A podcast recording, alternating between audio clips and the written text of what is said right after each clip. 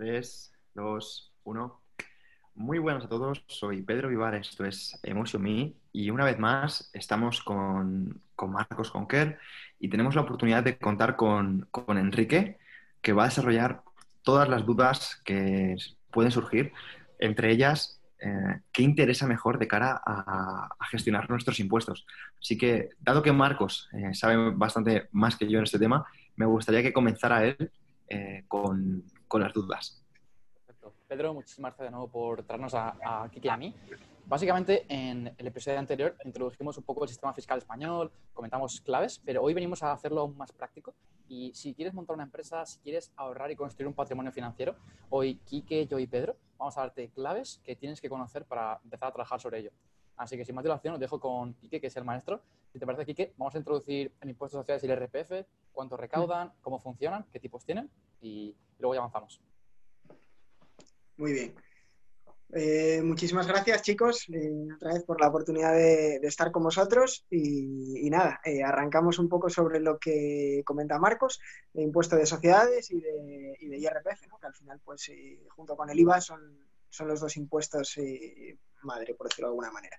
Entonces, eh, lo que os quiero comentar en primera instancia eh, es que el impuesto sobre sociedades es el impuesto que grava las rentas obtenidas por las sociedades mercantiles en territorio español. ¿De acuerdo? Entonces, eh, ¿qué grava este impuesto? Bueno, pues eh, esa renta obtenida. ¿Esa renta obtenida de dónde sale? ¿O de dónde sale esa base imponible? Bueno, pues sale del resultado contable de la empresa, es decir, ingresos menos gastos, y de hacer después una serie de ajustes extracontables para poder hacer y ajustar ese resultado ¿no? a lo que sería la ley fiscal. Entonces, eh, ¿cuál es el tipo de gravamen del impuesto de sociedades? Pues el 25%. Es decir, eh, cualquier sociedad mercantil en España va a pagar el 25% del beneficio que obtenga. Es decir, si tiene unos eh, ingresos de 100 y unos gastos de 60, obtiene un beneficio de 40 y por lo cual va a entregar al fisco 10, ¿vale? Que sería ese, ese 25% que, os comento.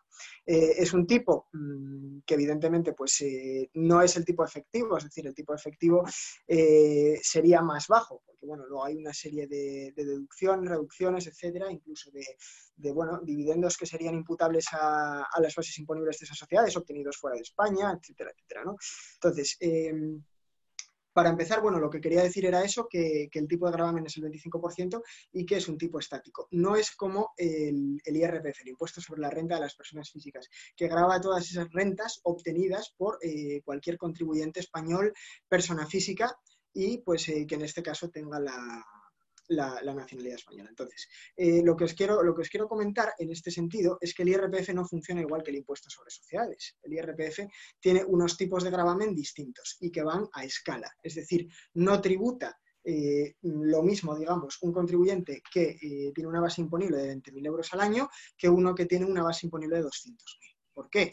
Pues porque es un impuesto progresivo. Entonces, eh, como es progresivo y subjetivo, lo que hace es grabar la renta en función, en función de ese volumen de base imponible. Entonces, claro, pues eh, pongámonos con una persona que tenga una base imponible de 20.000 euros al año, pues eh, su tipo de gravamen no esté más arriba del 15%. Sin embargo, una, una, persona que tenga una base imponible de 200.000 euros va a tributar al tipo máximo que, que es el 48% ese, ese tipo marginal. Entonces, eh, pues como veis, en impuesto de sociedades está capado al, al 25 y en, en IRPF está, eh, pues se mueve entre, entre, un porcentaje muy bajo y luego pues el, el 48 que sería la, la, renta máxima, ¿de acuerdo?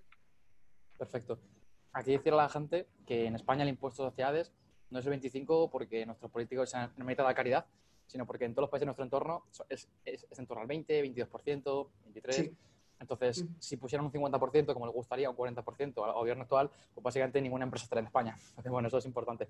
Y luego, si te fijas, en el episodio anterior hablamos sobre el esfuerzo fiscal, sobre cómo España, para las empresas, es muy poco atractiva fiscalmente. Y, y aparte de que los tipos allí pueden ser menores, que también, hay dos aspectos que creo que son muy relevantes, si quieres puedes ampliarte sobre esto, Kike, y son, son la libertad de amortización y la deducción por reinversión. Básicamente, eh, por ejemplo, en Estonia, que es uno de los países con una fiscalidad más atractiva para empresas, si tú, por ejemplo, inviertes una maquinaria que te cuesta un millón de euros, puedes deducirte ese gasto de, de, de repente, en ese mismo ejercicio. De tal forma que, que, que, no vas a pagar ese año más impuestos. Básicamente, que puedes amortizarte las inversiones como tú quieras. Eso creo que da a las empresas muchísima flexibilidad y sobre todo a nivel de flujo de caja creo que las, las fortalece. Y luego, por otro lado, en Estonia, si tú, por ejemplo, tienes una empresa y ganas un millón de euros de beneficio contable, como decía, como decía Quique, y no te lo distribuyes a ti como persona física, lo dejas en la caja, simplemente por dejarlo en la empresa, ya no pagas impuestos a sociedades por ese un millón de euros. Porque entienden que el objetivo es que las empresas crezcan, que se capitalicen, que reinviertan y de esa forma pones el dinero a trabajar en lugar de que es lo que de las personas y a lo mejor lo consuman. Efectivamente. Hiciste antes, bueno, acabas de hacer una apreciación muy buena, Marcos, que es la libertad de amortización. Esto, eso, eso que has dicho, eso es fundamental. Y es fundamental conocerlo y hay muy pocos empresarios que esto lo conozcan. ¿vale? Entonces, eh, vamos a intentar explicar eh, por lo suave que es una libertad de amortización para que todo el mundo lo pueda entender. Entonces, vamos a ver. Cuando una empresa hace una inversión en un activo, y ese activo eh, se va a utilizar para generar recursos en la empresa, como por ejemplo una maquinaria. Oye, yo, eh, empresa A, necesito esta maquinaria para eh, producir esos productos que comercializan en el mercado. Bien, esa maquinaria me cuesta 100.000 euros. Pero claro, ¿qué dice la agencia tributaria y qué dice la ley, la ley general en este caso? Pues dice que tú tienes que imputar el gasto de esos 100.000 euros de forma proporcional a su depreciación o amortización. Entonces, eh, ¿qué se considera amortización? Bueno, pues eh, se considera la pérdida de valor que tiene ese activo con el paso del tiempo. ¿De acuerdo? Entonces, si una maquinaria, poneros, eh, la podemos amortizar en 10 años, porque se entiende que es su vida útil, esos 10 años van a implicar que yo puedo llevar a gastos de esos 100.000 euros 10.000 euros durante 10 años pero no los puedo imputar al ejercicio fiscal en el que adquirí, en el que adquirí esa maquinaria. ¿De acuerdo? Entonces, ¿qué es, lo, ¿qué es la libertad de amortización o qué permite? Bueno, pues permite al contribuyente amortizar como quiera. Es decir, no ceñirse a ese 10% anual y llevar a gasto solamente 10.000 euros en cada ejercicio fiscal, sino que permite al contribuyente poder amortizar como quiera.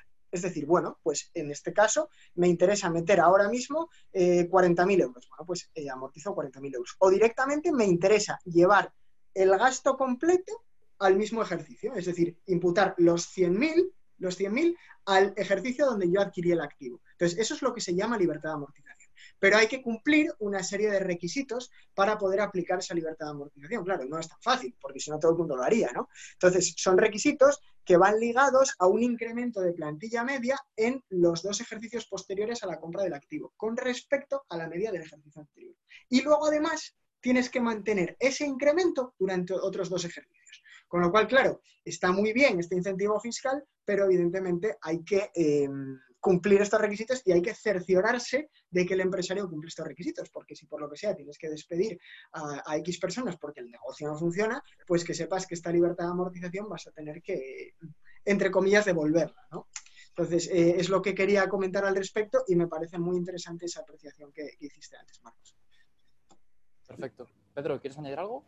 Sí, o sea, que básicamente lo que estamos dándonos cuenta es que hay ciertos... Eh, ciertos beneficios que parece que en un principio van a tener siempre las empresas con más capital, porque acabas de mencionar que acabas de mencionar que si tú tienes poder para contratar personas, vas a tener más poder para, em, digamos, eh, pagar menos impuestos. Sí, sí, absolutamente. Entonces, no, no, es esto un poco controvertido? Porque estamos viendo que al final si tienes más, em, más medios económicos, vas a pagar menos en comparación con una persona que tenga menos medios. Y, de hecho, esto simplemente es, uno de los puntos, pero es que estoy seguro de que hay más puntos. A ti, dentro de, este mundo, ¿qué otras cosas te parecen controvertidas? Uf, ¿qué otras cosas me parecen controvertidas? Hombre, pues podría, podría estar aquí hablando hasta mañana. en, ese caso, en ese caso te diría, ¿qué dos, cosas, ¿qué dos cosas te parecen controvertidas que tengan relación un poquito con, esto que estamos viendo, ¿no? Que más trucos de este estilo. Llama, llama, llama atención. Más trucos de este estilo, eh, como la libertad de amortización. Eh, a ver, por ejemplo, el tema de las reducciones, ¿vale? Eh, las reducciones, eh, tanto en el impuesto sobre sociedades eh, como en el impuesto sobre la renta de las personas físicas, lo que hacen es, como su propio nombre indica, reducir la base imponible. Y si reduces la base imponible, por ende, reduces la cuota diferencial, que es el coste tributario, es decir, lo que tienes que, entregarle al fisco. ¿no? Entonces, por ejemplo, hablamos de, esta posibilidad de libertad de amortización en sede de de de sociedades. También es aplicable en IRPF, ojo, se podría aplicar a, persona física. Em, de hecho, lo tengo hecho con, muchos clientes siempre y cuando eso se cumplan estos requisitos. Pero bueno, eh, cosas controvertidas o que la gente pueda desconocer, por ejemplo, eso, reducciones a efectos de IRPF, la típica reducción por inicio de actividad. Tú tienes que saber, por ejemplo, que eh, cuando empiezas una actividad y obtienes beneficios, el primer año tienes una reducción del 20% del rendimiento neto. La tendrías tanto ese ejercicio como el siguiente. Y esto es algo que la gente desconoce. Luego, por ejemplo, eh, reducciones por eh, aportación a planes de pensiones. ¿no? O sea, eh, hasta 8.000 euros, que es, que es el límite, con un límite subjetivo que es el, el 30% de la suma de los rendimientos del trabajo y de la actividad económica del contribuyente. Entonces, ¿qué quiere decir esto? Bueno, pues que si hacemos una aportación a un plan de pensiones por valor de 8.000 euros, vamos a poder reducir en 8.000 euros nuestra base imponible general. ¿De acuerdo? Entonces, como podemos reducir la base imponible general, por ende, reducimos nuestro coste tributario. Y de aquí, y de aquí, ya que, ya que me metí en este, en este fregado, por decirlo de alguna manera, quiero explicar, quiero explicar eh, en qué consiste mm, la dualidad del impuesto sobre la renta de las personas físicas, que esto es algo que muchísima gente desconoce. Entonces, eh, ¿qué es la dualidad? Bueno, pues la dualidad es la existencia de dos bases diferentes. Es decir, en el impuesto sobre la renta de las personas físicas existe, por un lado, la base imponible general y por otro lado, la base imponible del ahorro. ¿Qué graba cada una? Bueno, pues la base imponible general graba eh, las fuentes de renta, por ejemplo, rendimientos del trabajo, es decir, tú eh, trabajas para, un tercero y cobras una nómina. Rendimientos de la actividad económica, atribuciones de rentas de comunidades de bienes. Es decir, básicamente lo, más básico que pueda obtener un contribuyente. ¿Y qué es lo que, lo que graba la base, la base del ahorro? Pues principalmente las inversiones. Las inversiones y las ventas de elementos patrimoniales. ¿De acuerdo? Entonces, ¿cuál es la diferencia entre la base imponible general y la del ahorro? Bueno, pues que la base imponible general el tipo de gravamen, como antes comentábamos Marcos y yo, pues eh, varía. Es decir, puedes tributar desde un 3% o no tributar hasta eh, tener un coste del 48%, ¿vale? Un coste tributario. Sin embargo, en la base del ahorro, la, base de la derecha, como yo, como yo la llamo, es una base que está capada y está capada entre el 19% y el 23%. ¿Qué se graba aquí? Bueno, pues por ejemplo, unos dividendos que pueda obtener de, de unas acciones que he comprado en bolsa, ¿vale? Esos dividendos los voy a tributar ahí. De hecho, ya salen con una retención del 19%. ¿De acuerdo? ¿O qué voy a grabar en la escala del ahorro? Bueno, pues he vendido un piso. Vendo eh, un piso hoy por 300.000 que me costó hace cuatro años 200.000. Tengo que tributar por ese incremento de patrimonio de 100.000 euros en esta escala, con lo cual me van a quitar eh, entre un 19 y un 23% en función de esa, ganancia de patrimonio. Entonces, bueno, eh, temas controvertidos, más que controvertidos que la gente puede desconocer y, bueno, pues por ponerlo un poco en, en tesitura. A, mí, a mí una cosa que me ha parecido muy controvertida, la que has dicho, en términos internacionales, es que, por ejemplo, las reducciones por planes de pensiones, es decir, por invertir dinero en un producto principalmente bancario, que se ha demostrado, sin esos datos, que no son rentables. O sea, los planes de pensiones en este país son un auténtico desastre. Y, y, esto lo comento porque en otros países este tipo de reducciones existen, pero no solo con los planes de pensiones. No solo se, se premia un, tipo de, vehículo de, de, ahorro y de inversión, sino que también se permite a lo mejor invirtiendo en fondos de inversión, en fondos índice, en otro tipo de activos financieros. ¿Por qué saco esto colación?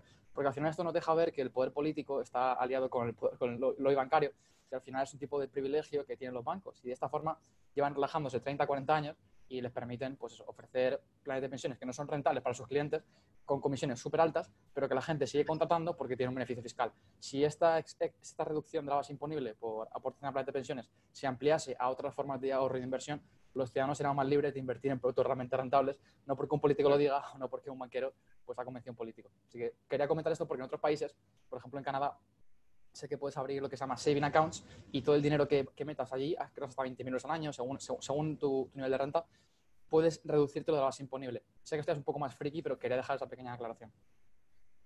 No, es una, es una aclaración muy oportuna, Marcos, desde luego sí. Pero sí es cierto que lo que dices tú, claro, al final eh, con esa reducción de planes de pensiones solamente se vincula a los planes de pensiones, a los PPAs, planes de previsión asegurados, ¿no?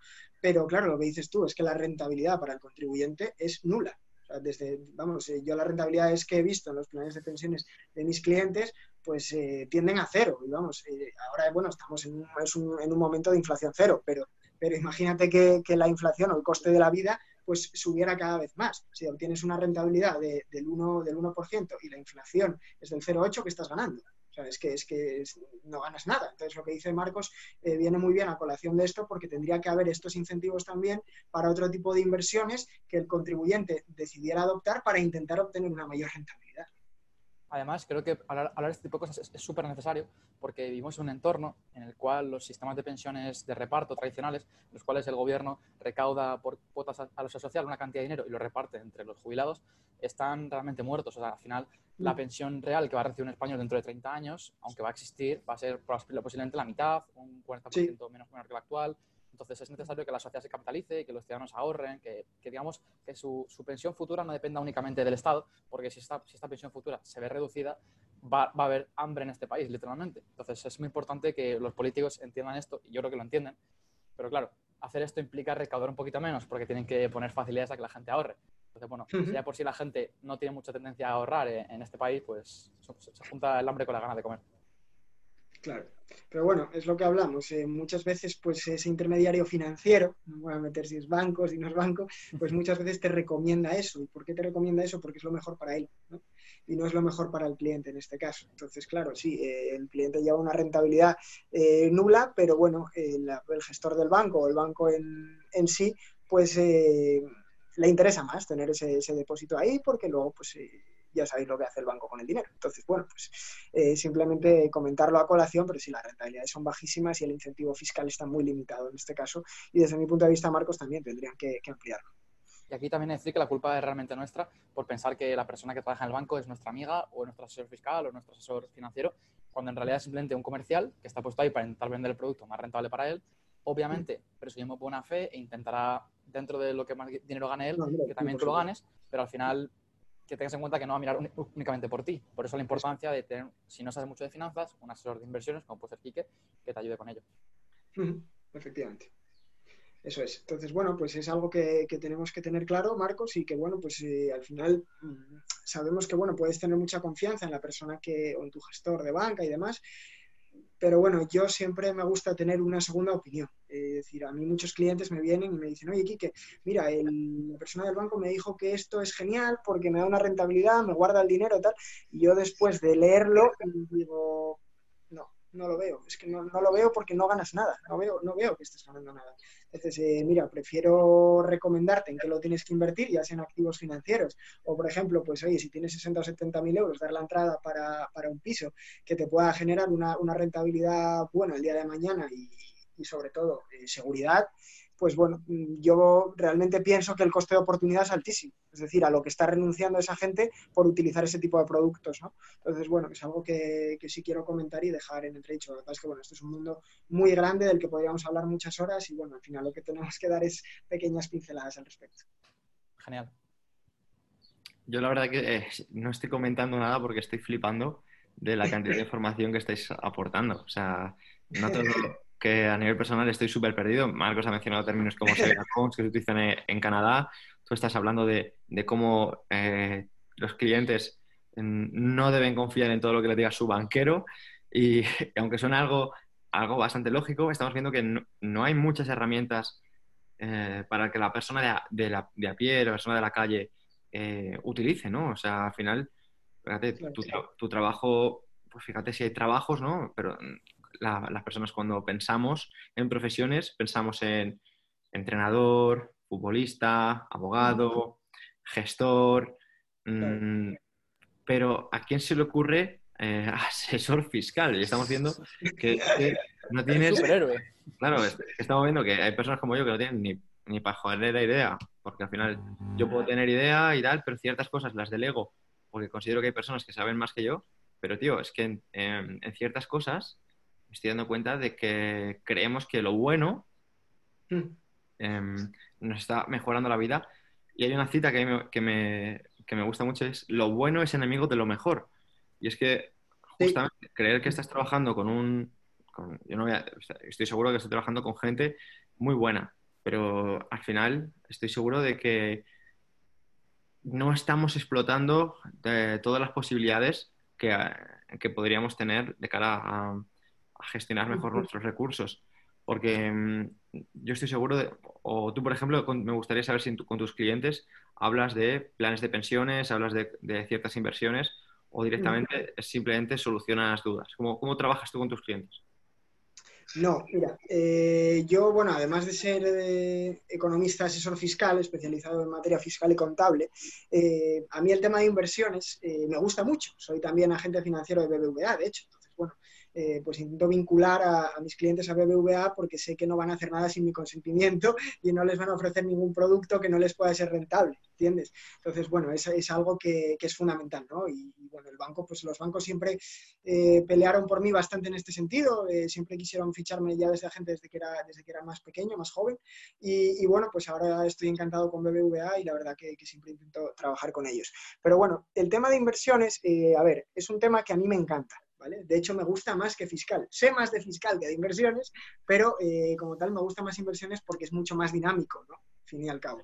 La ley general tributaria llega a un momento que es aburrida. Entonces, eh, el, mundo de inversiones me, encanta. Entonces, eh, profundizo mucho y yo al cliente siempre recomiendo, recomiendo decir, y le doy mi opinión, oye, ¿cómo está la bolsa? Oye, ¿qué valores se pueden comprar?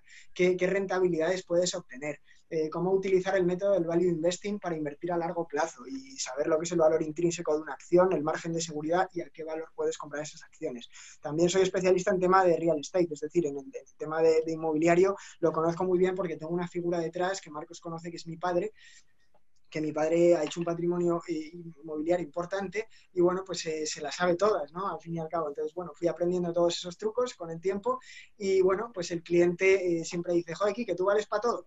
a ver, no es no es que valga para todo, pero bueno, eh, oye, yo intento eh, saber cada vez más de ambas cosas. Entonces, bueno, al final el tema de la inversión es fundamental, porque es lo que decía Marcos.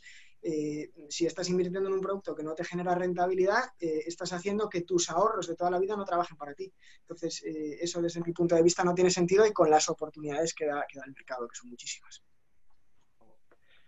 Pues yo vamos, ya estoy más que satisfecho en cuanto a cantidad de información que he recibido con vosotros. No sé si queréis tratar algún tema más concreto.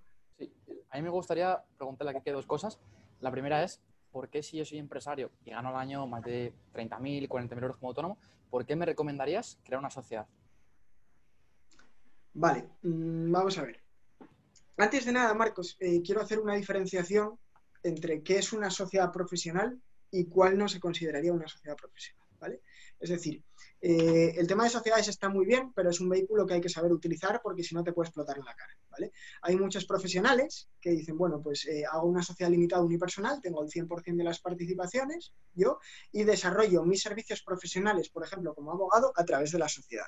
Bueno, pues ahí, ahí eh, la ley general tributaria en este caso te va a obligar a imputar el 25%, perdón, el 75% del beneficio operativo a sede de IRPF. ¿Por qué? Porque considera que es una sociedad profesional y que la has hecho con idea de evadir impuestos. Entonces, como entiende que no hay una estructura y que no hay un motivo económico válido para la constitución de esa sociedad mercantil, te dice, oiga, impute al IRPF el 75% porque entiendo que tendría que tributar más. Y otra cosa es tener una sociedad mercantil con estructura, con una serie de profesionales que facturan a esa sociedad por prestación de servicios, como es tu caso, por ejemplo, eh, que, hay una, que hay una estructura detrás potente y que realmente esa sociedad está hecha con un motivo económico válido y además teniendo en cuenta pues, que en una de tus sociedades tienes varios socios, en otra tienes otra, otra persona que está contigo, etcétera, etcétera. Entonces, eh, una cosa, hay que saber diferenciar entre qué sociedad tiene un motivo económico válido de constitución y cuál no la tiene, y cuál es una simulación y cuál no lo es, ¿de acuerdo? Entonces, eh, si tienes el motivo económico válido, si tienes esa, esa, esa, realidad para poder constituir una, una, sociedad, pues evidentemente a efectos de impuestos te compensa muchísimo porque el tipo de gravamen, como comentaba al principio, es un 25%, ahí está capado y en IRPF pues ese contribuyente podría tributar a tipos hasta del 48%. Perfecto. Y te quería preguntar, me acuerdo de cuando te conocí, me viniste a mi casa y me dijiste, mira Marcos, estás pagando al año muchísimo más dinero por no tener una sociedad. Me hablaste de generar cash flow mediante, eh, mediante diferir el, pago de fraccionado de impuestos sociales. ¿podrías explicar por qué si yo monto una sociedad hasta pasado un año y pico no pagaría nada de impuestos sociales? Vale. Eh, sí, a ver, mm, por, hacer una puntualización mayor, ya no es que no pagues nada de impuestos sociales, sino que no pagas nada de pago a cuenta. Hasta eso, De, anticipo, efectivamente. Entonces, eh, por ejemplo, eh, generamos una sociedad, construimos una sociedad con fecha 1 de enero del año 2020, ¿de acuerdo? Entonces, teóricamente, cuando tú eres persona física, cuando tributas por IRPF, vas haciendo una serie de pagos fraccionados cada trimestre, ¿de acuerdo? Entonces, esos pagos fraccionados que haces cada trimestre te están levantando un 20% del beneficio que vayas obteniendo, ¿de acuerdo? Sin embargo, en la sociedad, en vez de hacer cuatro pagos, haces tres, ¿de acuerdo? Eso es, esa es la, primera, la primera diferencia. ¿Y qué pasa? Que tú puedes acogerte a dos métodos para eh, estimar o hacer esos pagos fraccionados. Uno sería por el resultado del ejercicio anterior, y, el, y, la otra opción sería por cuenta de explotación, es decir, en función de los rendimientos que vayas obteniendo al trimestre, pues tú eh, vas a pagar más o menos de, pago a cuenta, ¿vale? En abril, octubre y diciembre. ¿Qué pasa? Que si nos ceñimos a la cuenta de explotación o, al, resultado del ejercicio anterior, tendríamos eh, la posibilidad de tener un año y diez meses sin ese pago a cuenta. ¿Por qué? Porque si constituimos la sociedad en, en enero del año 2020, hasta el año 2021 no vamos a tener una referencia del beneficio del ejercicio anterior. Entonces, como no la tenemos, no podemos liquidar pagos a cuenta. Y como no liquidamos pagos a cuenta, generamos flujo de caja para poder acometer las inversiones que necesitamos. ¿De acuerdo? Entonces, no descapitalizamos por ahí. ¿Y por qué hasta octubre del año 2021 no tendríamos que pagar nada? Bueno, pues porque el primer periodo del año 2021 también se considera que va en función del ejercicio cerrado anterior, no del 2020, sino del 2019 pero como no hay 2019, pues eh, no tenemos esa referencia y por tanto podríamos estar eh, exentos de ese pago a cuenta de impuesto de sociedades durante un año y diez meses. Esto no quiere decir que luego, pues del ejercicio 2020, tengas que pagar impuesto de sociedades, porque evidentemente sí, cuando llegue julio del año siguiente, pues eh, tendrás, que, tendrás que liquidar con Hacienda. Pero julio del año siguiente estamos hablando también de un año y medio. Con lo cual, claro, tenemos esa posibilidad de generar ese cash flow para poder hacer, eh, para poder hacer inversiones y para poder tener la empresa capitalizada. ¿De acuerdo? Entonces, bueno, intentaré explicarlo lo mejor posible, es un tema complejo y, es posible que alguien no lo haya entendido. Creo que ha quedado súper claro y un poco para reiterar, reiterar la explicación y que la gente lo entienda en casa. Si yo, por ejemplo, como autónomo gano al trimestre 10.000 euros y Hacienda me va a decir que pague 1.500 euros todos los meses como retención de RPF para adelantar pago de impuestos si yo en lugar de ser autónomo monto la sociedad, hasta un año y diez meses, estos 1.500 que yo pago se convierten en cero durante un año y diez meses. Que eso no quiere decir que yo cuando haga la declaración de RPF no vaya a pagar, obviamente voy a pagar, simplemente que no adelanto el dinero a Hacienda. ¿Qué consigo con eso? Pues generar un flujo de caja extra que puedo reinvertir en publicidad digital, en influencers, en mejorar en mi producto. Entonces, al final vas a pagar los mismos impuestos en esencia, pero vas a generar flujo de caja durante un año y diez meses. Y al final, el flujo, de caja es como la sangre de una empresa. Entonces, si, la sangre está bien, pues posiblemente tu empresa vaya bien. Si vas corto de liquidez, esto puede ser muy útil. Me gustaría comentar que eso es súper importante eh, hacerlo si tienes un plan de empresa.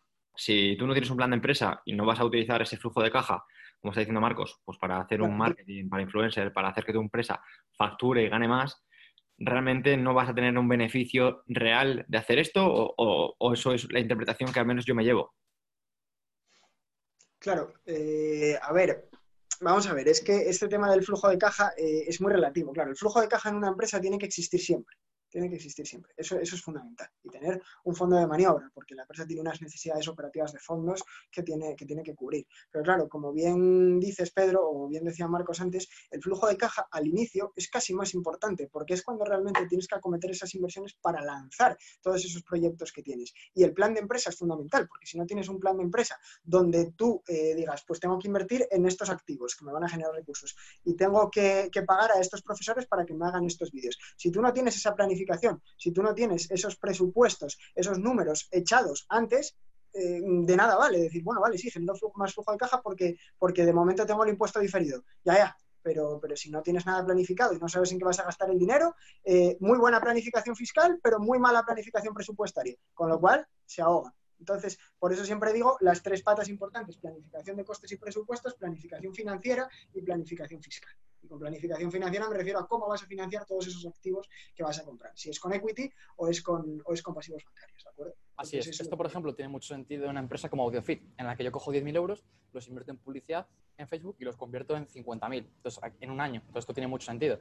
Pero si es una empresa tradicional que no puede asignar recursos de forma eficiente, que no puede sacarle un 10, un 20, un 50% al reinvertir en el negocio, obviamente, como dice Pedro y Quique, pues el beneficio va a ser menor potencialmente. Si os parece, para ir acabando el podcast, me gustaría comentaros otro punto muy importante, es el tema de las sociedades holding. Yo cuando las descubrí fue como un nuevo mundo en cuanto a las economías de opción, que hablábamos en, el episodio anterior. Sí. Así que, Quique, me gustaría preguntarte, ¿qué es una sociedad holding y por qué es interesante fiscalmente? Vale, bueno, voy a intentar explicarlo lo, más breve posible, lo más conciso y lo más fácil, ¿vale? Porque... Que es muy difícil.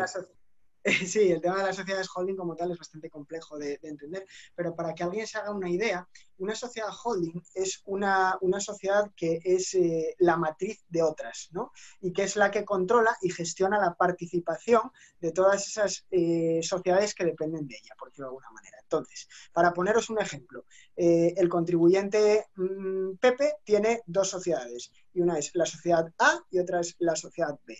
Entonces, Pepe decide eh, constituir una sociedad holding que, eh, donde él entrega sus participaciones de la sociedad A y sociedad B a esa sociedad holding. Entonces, ¿cuál es el incentivo fiscal de esto? Bueno, pues que los dividendos, los dividendos que pasen de la sociedad A y de la sociedad B a la sociedad holding no tributan de momento, porque esto es algo que eh, quiere modificar el gobierno o tiene previsto, ¿no? Pasar esa exención a un 5% de tributación. Pero bueno, es algo que está en el aire y que todavía no se sabe.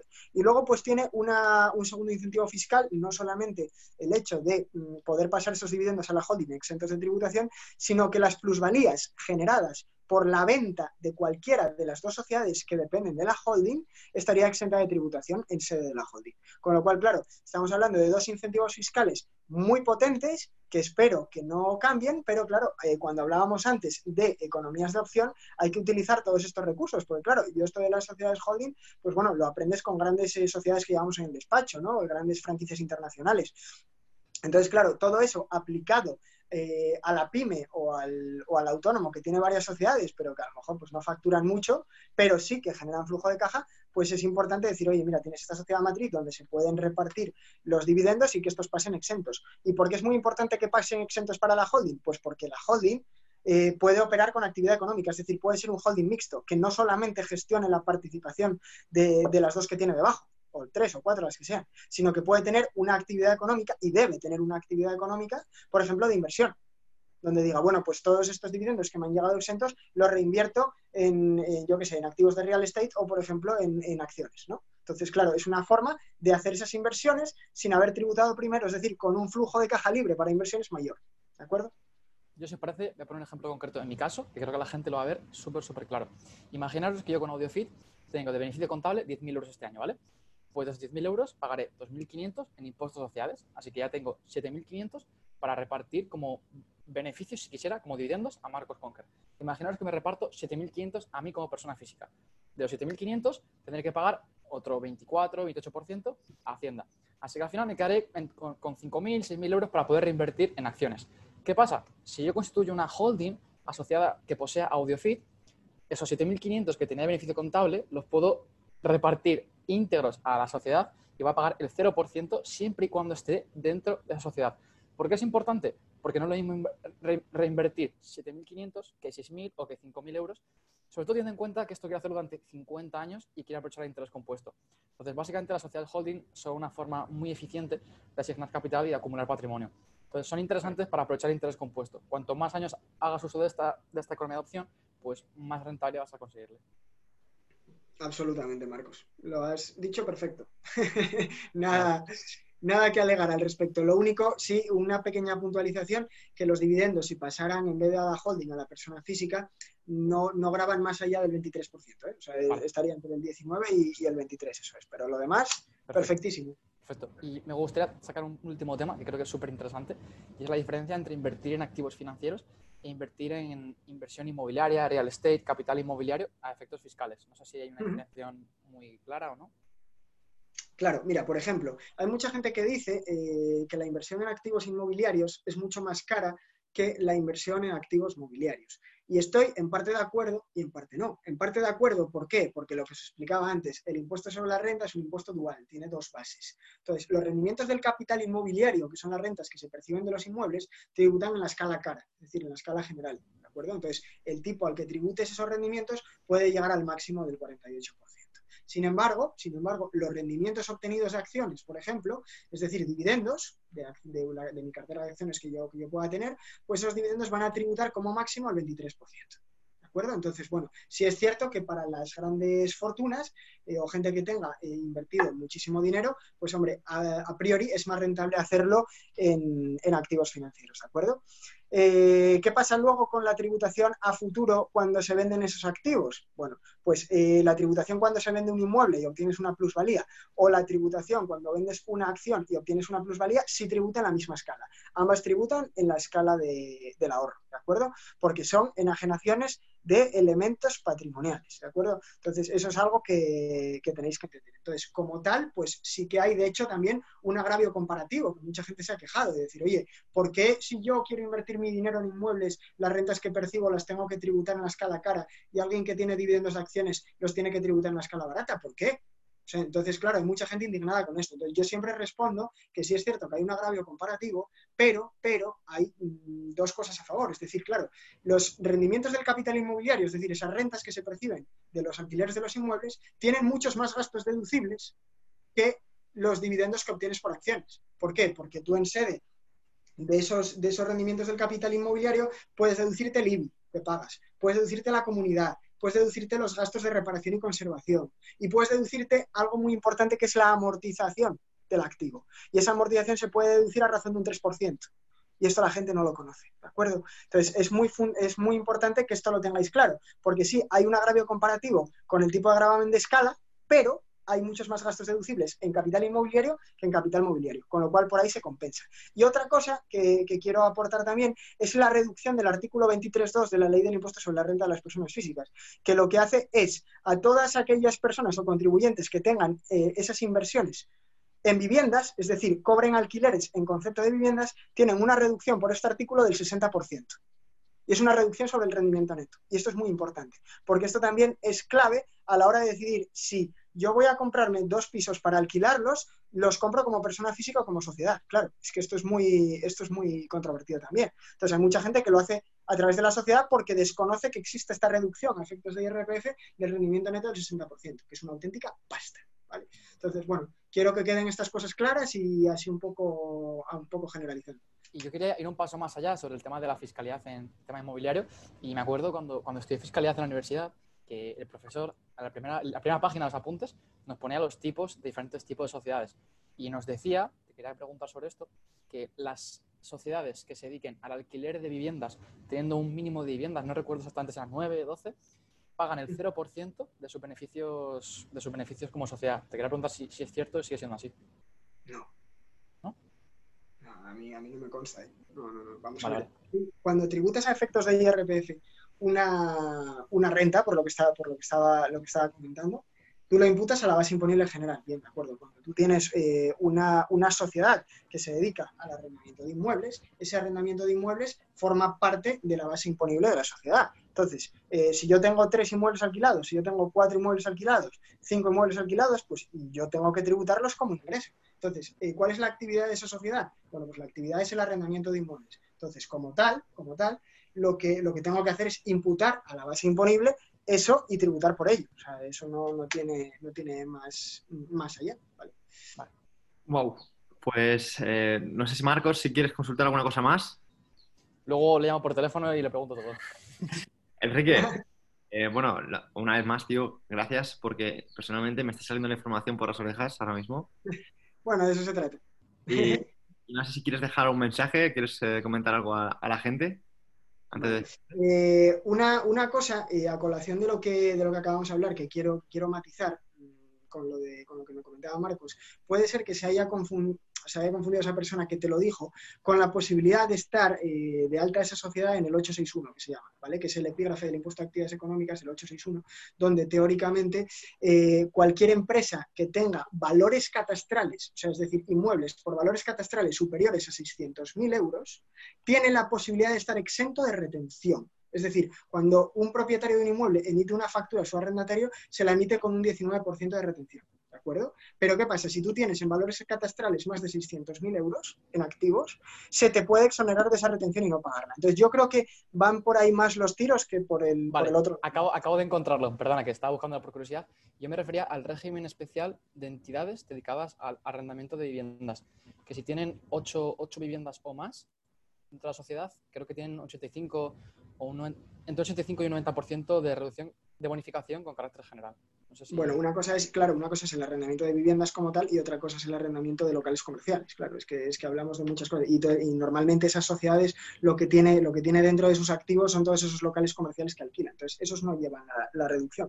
Pero bueno, yo siempre digo que al final eh, la sociedad, aunque sean dos sujetos pasivos distintos, la sociedad genera unos, unos beneficios y luego tienen que pasar al socio. Si tienen que pasar al socio, tienen que volver a tributar otra vez. Vale, son dos sujetos pasivos distintos, pero al final es el mismo dinero. Entonces, bueno, si ya se te puede aplicar esa reducción sobre el rendimiento neto del, del 60% en sede de IRPF con todos los gastos deducibles, computando la amortización, etcétera, muchas veces es más interesante que hacerlo de la otra manera.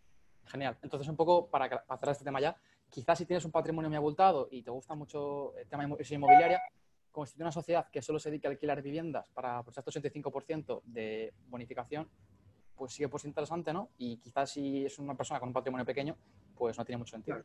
Claro, depende mucho, hay que ver el caso, Marcos. Depende mucho, ahí, eh, claro, es, es como digo, es una, es una respuesta muy gallega, pero al final es, depende del caso, estudiar cada uno y, y bueno, pues, pues mirarlo. Lo que pasa es que sí es cierto que aunque tengamos en cuenta estas reducciones que hay, operan hoy, pero posiblemente mañana no. Entonces, bueno, con la idea que tienen de, de subir los tipos de gravamen a, a efectos impositivos, pues eh, sí es cierto que mm, cualquier día cogen y dicen, bueno, pues estas reducciones se acabaron. Entonces, si estas reducciones se acabaron, van a hacer tributar más a esos contribuyentes, con lo cual, bueno, sí es cierto que es una reducción que hay hoy, pero posiblemente eh, mañana no, ¿no? Es como las agrupaciones de interés económico, que, bueno, eh, en función de si eres inversor o productor, puedes tener eh, ahorros vía deducción del 20% o, o vía aplicación de bases imponibles negativas, que te puedas... Bueno, es que hay muchísimas cosas al respecto y tampoco vamos a hablar de todo porque nos volvemos locos, pero bueno, más o menos yo creo que queda como una idea buena para la gente que nos está viendo. A mí me encanta esta mesa redonda y si a la gente en casa le ha gustado, dejadnos un like si estáis en YouTube, comentad en iVoox, compartirlo en redes sociales y podemos hacer un- una tercera parte sobre trucos que aplican los ricos para minimizar su carga fiscal y para ahorrar a largo plazo. Que quizá nos ha faltado un pelín hablar sobre cómo construir un patrimonio a largo plazo de la forma más eficiente posible. No hemos hablado de, por ejemplo, diferencias de fiscalidad entre fondos de inversión, fondos in- y invertir como, invertir como persona física. O sea que bueno, aquí que también puede aportarnos muchísimo. Sí, claro. Bueno, Cuando pues- queráis. Solo agra- agradeceros a los dos por toda esta información. Voy a ponerme a hacer números y, y nada, espero que a la gente que la haya escuchado le haya aportado tanto como a mí porque ha sido una pasada. Bueno, pues nada, chicos, un placer estar con vosotros y hasta la próxima. Muchas gracias. Hasta la próxima.